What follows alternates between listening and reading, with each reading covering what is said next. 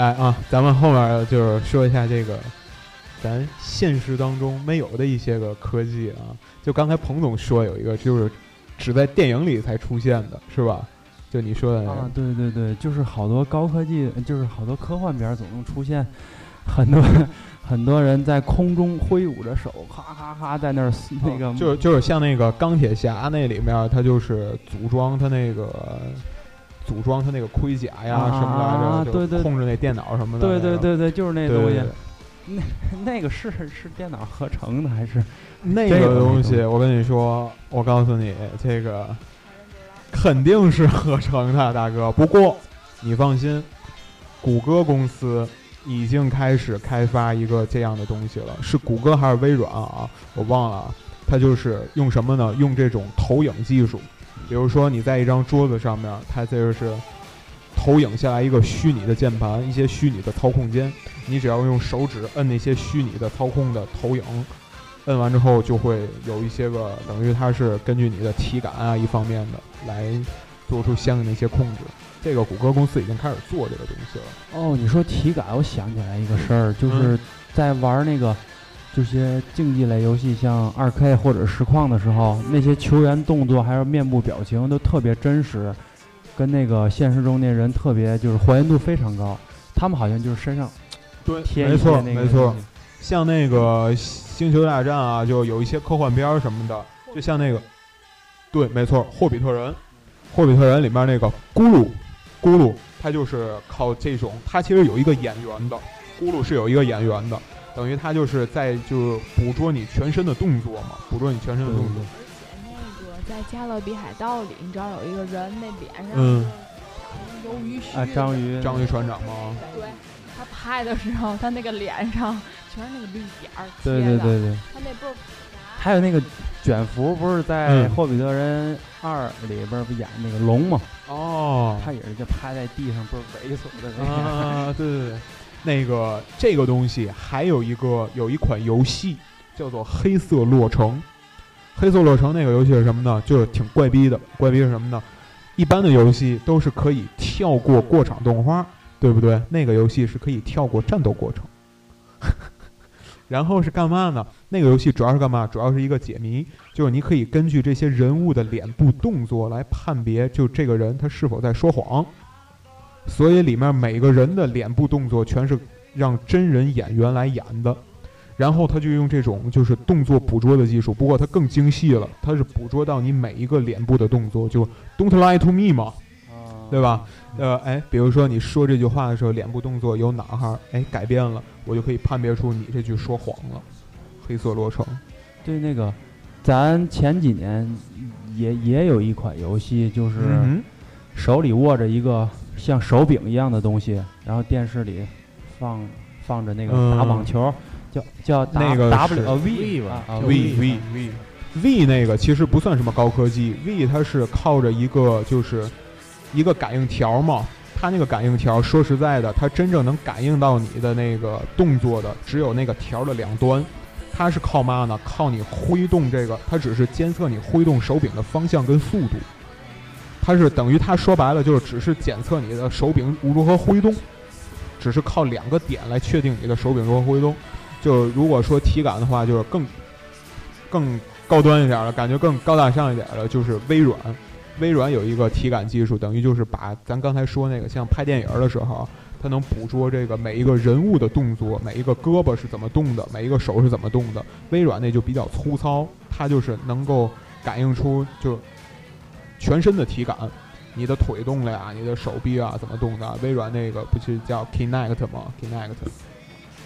呃，就是 还多说一点那个游戏这个啊，就是日本有一部动漫叫做《刀剑神域》，不知道大伙儿看没呃，看过？不知道。它是它是内容是讲嘛，就是有一个小孩儿，他们就日本有一款游戏是，呃，游戏外设就是一个头盔，嗯。头盔里边儿是各种就是能读你大脑数据的，然后你戴上之后，你能你就能身体就能进入到这个游戏，嗯嗯，就是就是你在睡梦就是在睡觉的时候就就是在里游戏里边儿真人在那儿打怪，就这个东西。呃，这个我很负责任的说，日本已经开发出了一款自行车，那个自行车还佩戴了一个头盔，那个头盔是干什么呢？就是监测你的那个，就是你可以用意念控制自行车如何换挡。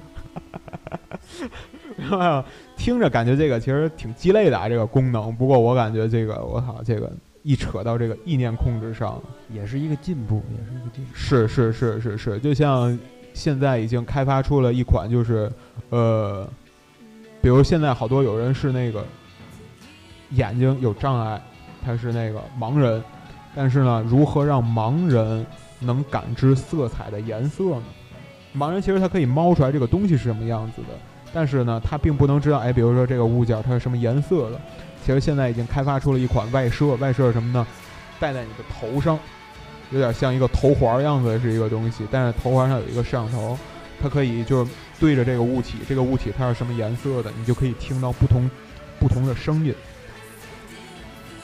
对，不同的颜色它就发出不同的声音，然后以此来判别这个东西什么颜色，这个东西什么颜色。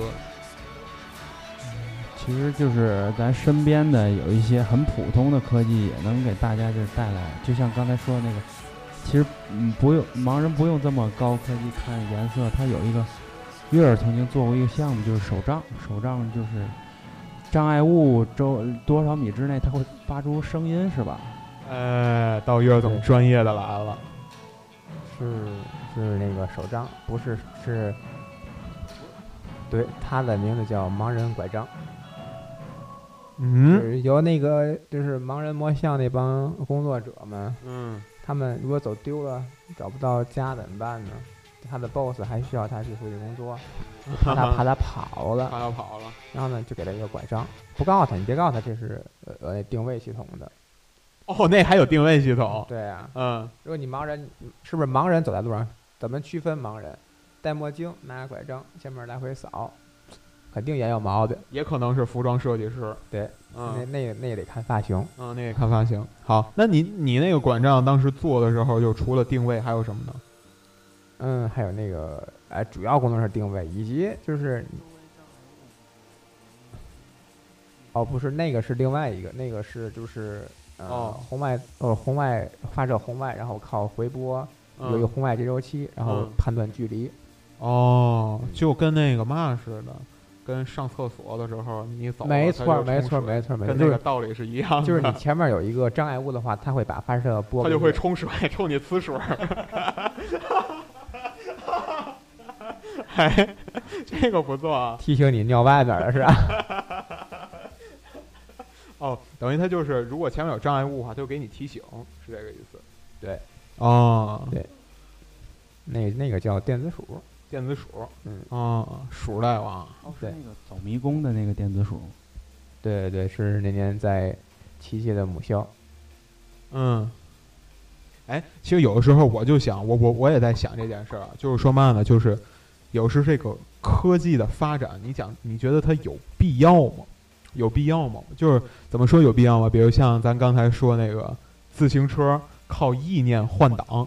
你手指动动，你能怎么了？对不对？还有，就像那个，就像刚才这这个，就是像嘛呢？这这个，比如盲人这些设备什么的，有的时候我感觉，有时候你用一个导盲犬也能代替啊。那也不叫高科技，虽然。嗯，其实你说到了一个很主要的问题，就是说，你说，咱不是说，咱不说现在的很多高科技，就是说以前。什么洗碗机、洗衣机都是没有，咱用手洗碗、洗衣服也可以。为什么要发明这些东西？没错，就是因为人的懒惰吧，对吧？就是人人为了省时省力，然后加上懒。那个对，这倒是曾经有一个社会学家，我忘了叫什么名字，他说过，就是人的这些个科技发明，说白了都是人的延伸，就是汽车是人腿的延伸，嗯，然后电视是人眼的延伸。然后收音机是人耳朵的延伸，就所有东西实际上都是人为了自己的这个方便做的一些延伸吧。对对对，对。但是我想说什么呢？就比如说那个，这是一个真实的案例啊，这是一个真实的案例。这个咱这个世界上另外一个就是强国美国，美国它之前就是登月的时候，美国人就想，哎，我靠，这个登月的时候，凭咱这个这么高端的物理学，咱知道到了月球上这个。水笔、圆珠笔肯定没法写，因为它没有重力啊，它没有那么强的引力啊，它写不出字来。怎么办呢？美国人就花重金，花了好多好多的钱，开发出了一种笔，那种笔叫太空笔，就是它在太空当中没有重力的情况下，照样能写出字来。铅笔。紧接着，等会儿，没错，很快了。紧接着，那个就是铅笔，其实还有一点不好，铅笔就不容易保存嘛，对不对？然后紧接着那个谁，那个哪个国家？俄国人。紧接着，俄国那会儿还有苏联了，苏联就是也到那个太空上了。苏联人想，对，那上没有重力，怎么办呢？苏联人带了一个没水的圆珠笔，还带了两张蓝电纸就去了。这个其实比铅笔好，但就是你说的这个问题，我曾经在一个电影里看见过。嗯哼。这个电影就英文名字叫《Three Ideas》。嗯。呃，中文名字叫特别随叫《三傻大闹宝莱坞》。哦。当他们入学的时候，开篇就是那个教授拿出一支太空笔，就说：“呃，这个学校最优秀的人将会得到这支笔，就是这是一项伟大的发明。”然后这时候那个男主角就说：“为什么不用铅笔呢？”然后这个教授就是没想到会有人问问这个问题，他也没想过这个问题。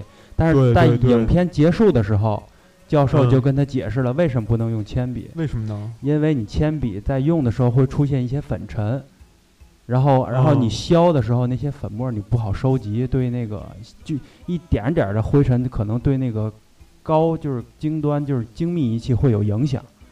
所以说不能用铅笔。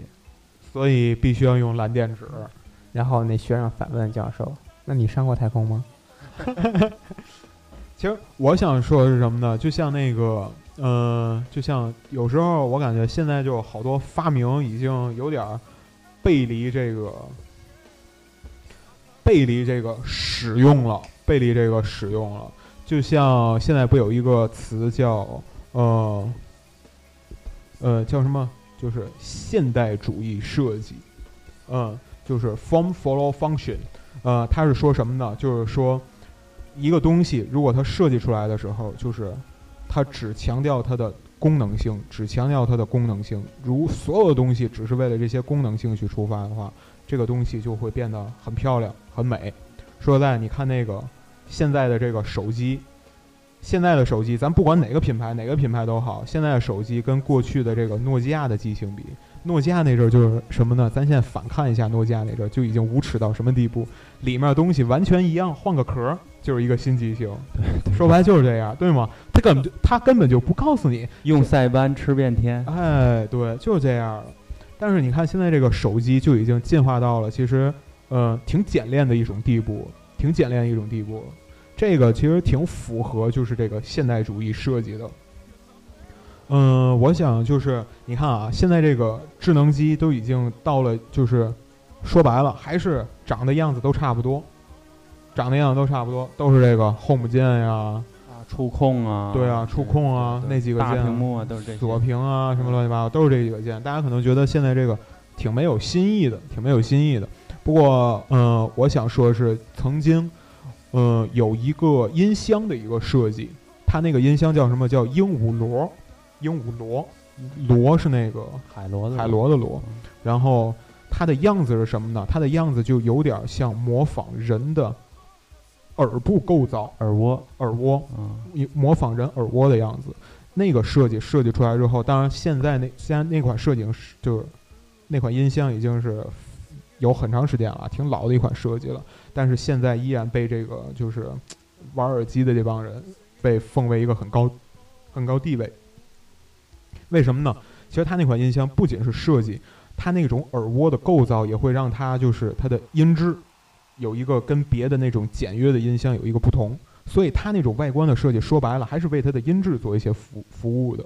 之后有的一些设计师就进行反思了，他就说，你看啊，像这个鱼类，鱼类。你注意没注意过鱼类？所有的鱼类都有尾巴，都有鳍。嗯，对对，就是看鸟类，所有的鸟类都是靠翅膀去飞行。生物进化它必须得有有的那个东西。没错，他就是说这个道理。他就是说，就是任何东西进化到后来的话，必定会向一个收敛的方向去进化。所有东西它都会进化到一个相同的样子，因为这个样子它是一个最优解。对于飞行动物来讲，这个就是那个中空的骨骼，然后一个翅膀就是它飞行的最优解。对于鱼类来讲，用尾巴、用鳍去游，这个才是最优解。所以所有的生物都会趋近于一样的。然后你再看现在的手机，现在手机是一样的，好多人就反感，哎呦，用这种触屏手机多没有新意啊！我就爱用黑莓，我就觉得黑莓高端，我就觉得以前那些手机多好。但是我想说的是，这个进化的方向就是这个样子的，进化就是收敛的，所有东西都是趋近于一样的。好了，咱讲了，就是人用这些东西也是为了简化自己。那人到最后进化是，到最后没手没脚没耳朵没眼睛，只靠这些外外在的东西来代替。其实啊，有一个有一种就是论调，论调就是讲什么呢？其实讲的是这个人进化到最后，它是会被科技支配的。这个科技是什么呢？这个科技就是互联网。好了，咱先听个歌吧，先听个歌吧，啊，一会儿再说。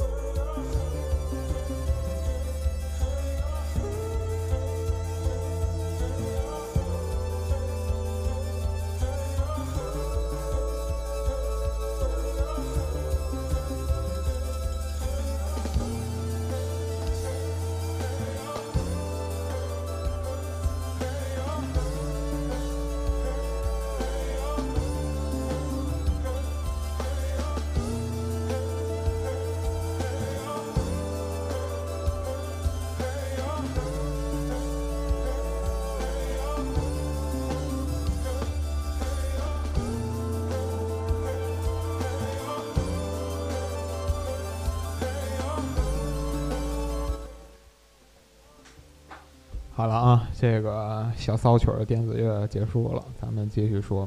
哎，就像我之前所说的，就是为什么说这个网络要支配人类呢？其实啊，嗯，有这么一个就是特别拥簇互联网的这帮人，就是他有一个论调是什么呢？就是讲这个互联网，其实不止互联网，就是现在这些信息啊、编程啊技术，任何东西发展到现在，说实在的，嗯，你想人类是如何组成的？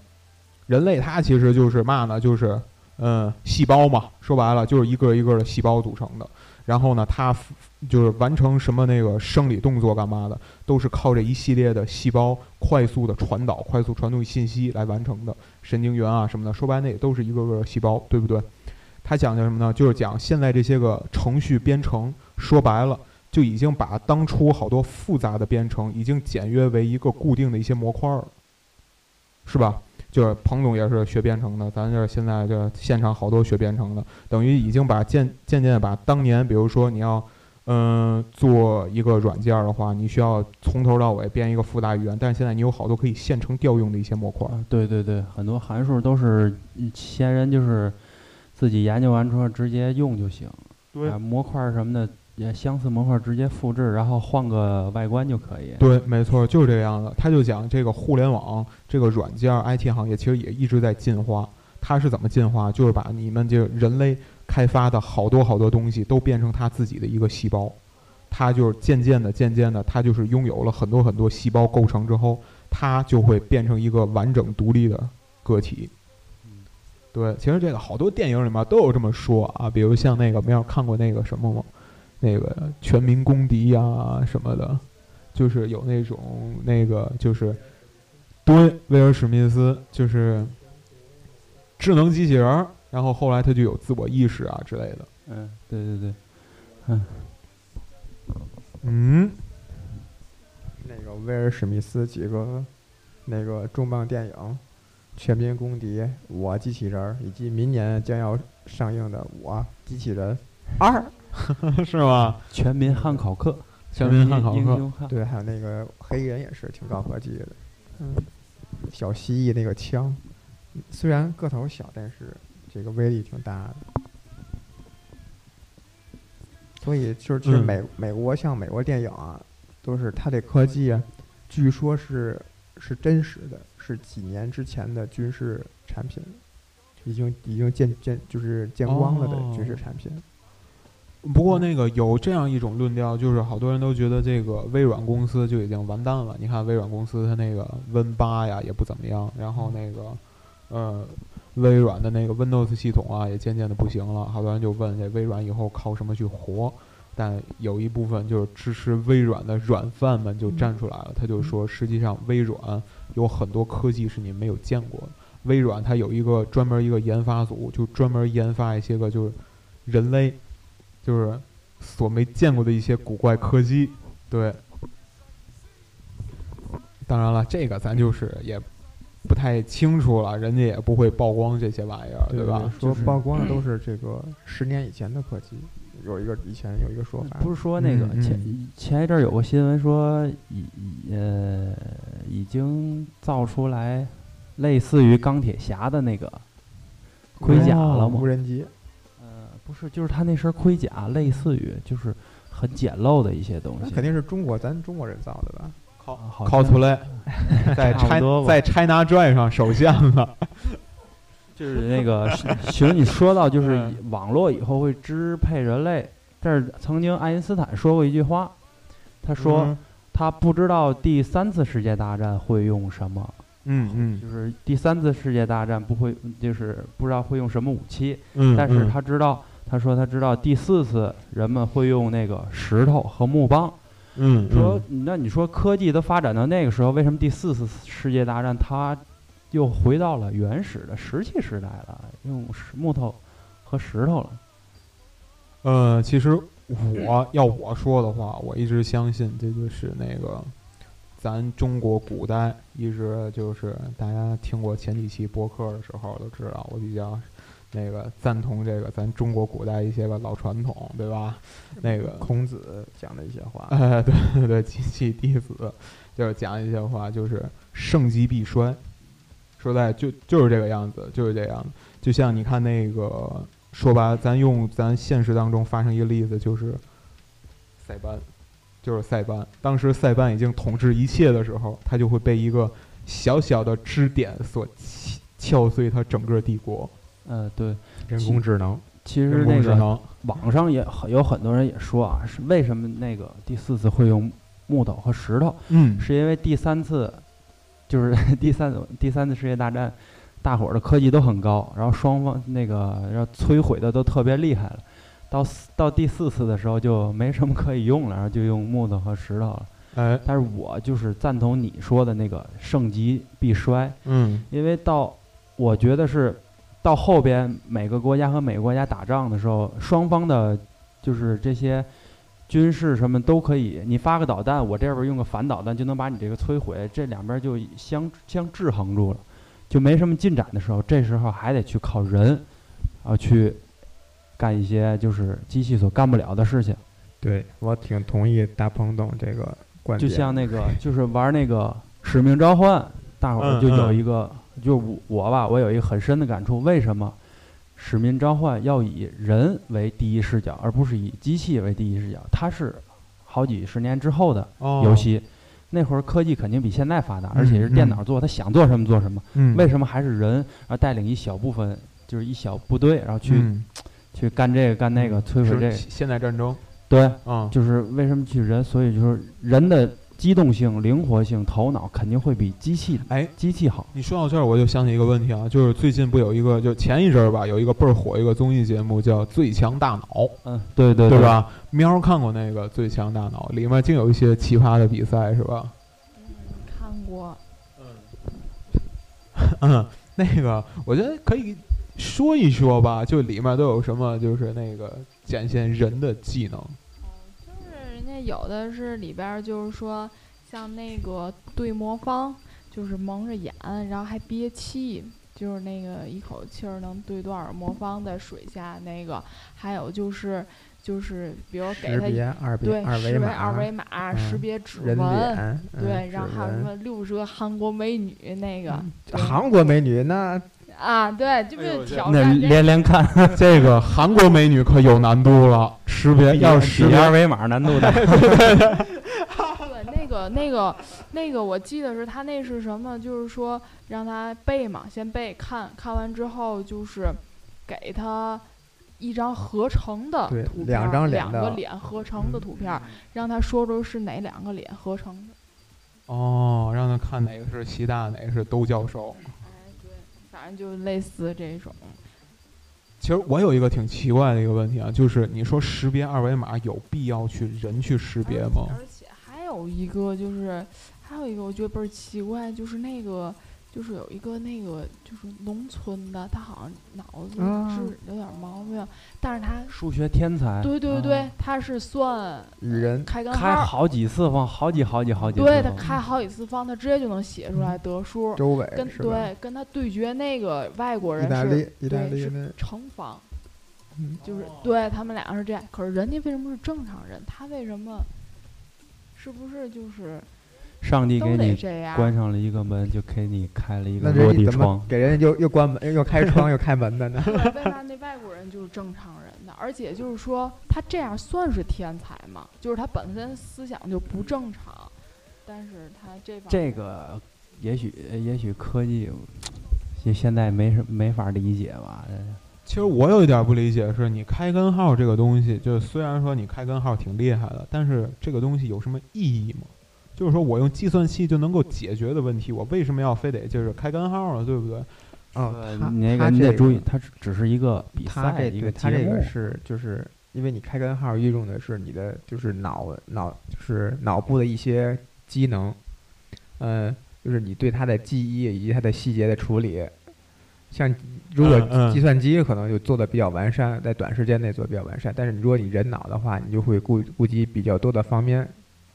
嗯，我想前一阵儿就是我就在有一个微信群里面，那个微信群就是又怎么说呢，就是一些个人总是哎，就是考一些个哎，你看啊，咱考我考你道经济学的题，比如说什么买鞋那个，知道那个买鞋那经济学题吗？就是说我给你多少钱，你找邻居又借多少钱，然后破给我，破给我之后，我发现钱是假币啊，那么来回折腾干嘛？问你最后赔了多少钱？我当时我看到这道题的时候。我第一反应不是去算这道题，而是百度搜一下有答案。你明白吗？明白我意思吗？我的意思就是说，这个东西，如果你可以百度搜一下就可以搜到答案的话，你不用去想这个题如何去解决的。这个其实感觉就是怎么说呢？也许他就是为了考你一种逻辑思维，是的，就考你和他的解题方向不一样。是的，你是用别的方法去解决，然后有的人去就是专门就想考验自己一下，我操，我有没有这个能力去解这个题错啊？那就是说，如果就是有一天，就是你什么都靠百度，如果有一天百度没了，或者说这种搜索引擎都没有了，你怎么办？你是不是得靠自己去解决这个问题？那个如果要这么说的话啊，其实我想说有一个就是最极端的一个例子，最极端的一个例子。稍等稍等，兄稍等，嗯先把那个你那个脚底下那块石头给我拿拿过来，呃，你把那木棍儿给他。对，没错，就是这个样子，真的就是要拿起石头跟木棍儿了。怎么说呢？就是，嗯、说回月月最擅长的了，孔子。孔子就是在孔子那个年代，孔子，嗯、还有其实跟孔子一个年代的，就是苏格拉底，还有柏拉图，还有那个释迦摩尼，他们都是生存在同一个年代，是轴心年代的几个人。呃，他们这几个人实际上都没有留下什么文字方面的东西。你像那本《孔子》，他说的是什么呢？孔子及其弟子，其实其实是他弟子整理下来孔子说的一些话。为什么呢？因为孔子，其实柏拉图的也是，苏格拉底也是，他们这辈子没有留下什么文字类的东西，他们都说一些话。为什么呢？因为他们共同抵制的一个东西就是文字。在希腊神话里面，曾经有这么一个段子，就是说有一个人，他就是发明了文字，他就把这个东西带给那个神去看了。神说：“你这个东西是会让人变得更懒惰的。”从发明文字那天起，人再也不依靠自己的记忆去记那个东西了，而是他从此以后依靠你这些符号。就如果我想说什么呢？如果就是大家就是什么事情，比如说害怕这个百度，如果有一天没了的话，你如何去那个？再找到这些答案的话，那你不如想更更极端的问题。如果有一天连文字都没有了，而而且我觉得是卖，而且我觉得为什么原始社会存在？我觉得是因为那阵儿的话，就是人们都是自己动手，甭管是打猎还是做衣服这种。虽然就是说。怎么说？现在感觉那些那阵儿的人做那些事儿，都觉得，哎，你费那劲是不是？但是我觉得那个就是人原本最真实的生活。为什么人从爬在地上爬能进化到走，就是因为有那个经历。可是现在全部都被什么东西替代了？而且你再高科技的科技，你研制这个武器那个武器，这发明那发明，肯定就是怎么说，就会消耗其他的东西。比如说消耗环境，或者是消耗一些能源。如果有一天这些东西都没有了，人们就还可能还在地上爬。没错，没错。那个就像那个，其实这个，嗯，怎么说呢？好，插一首歌。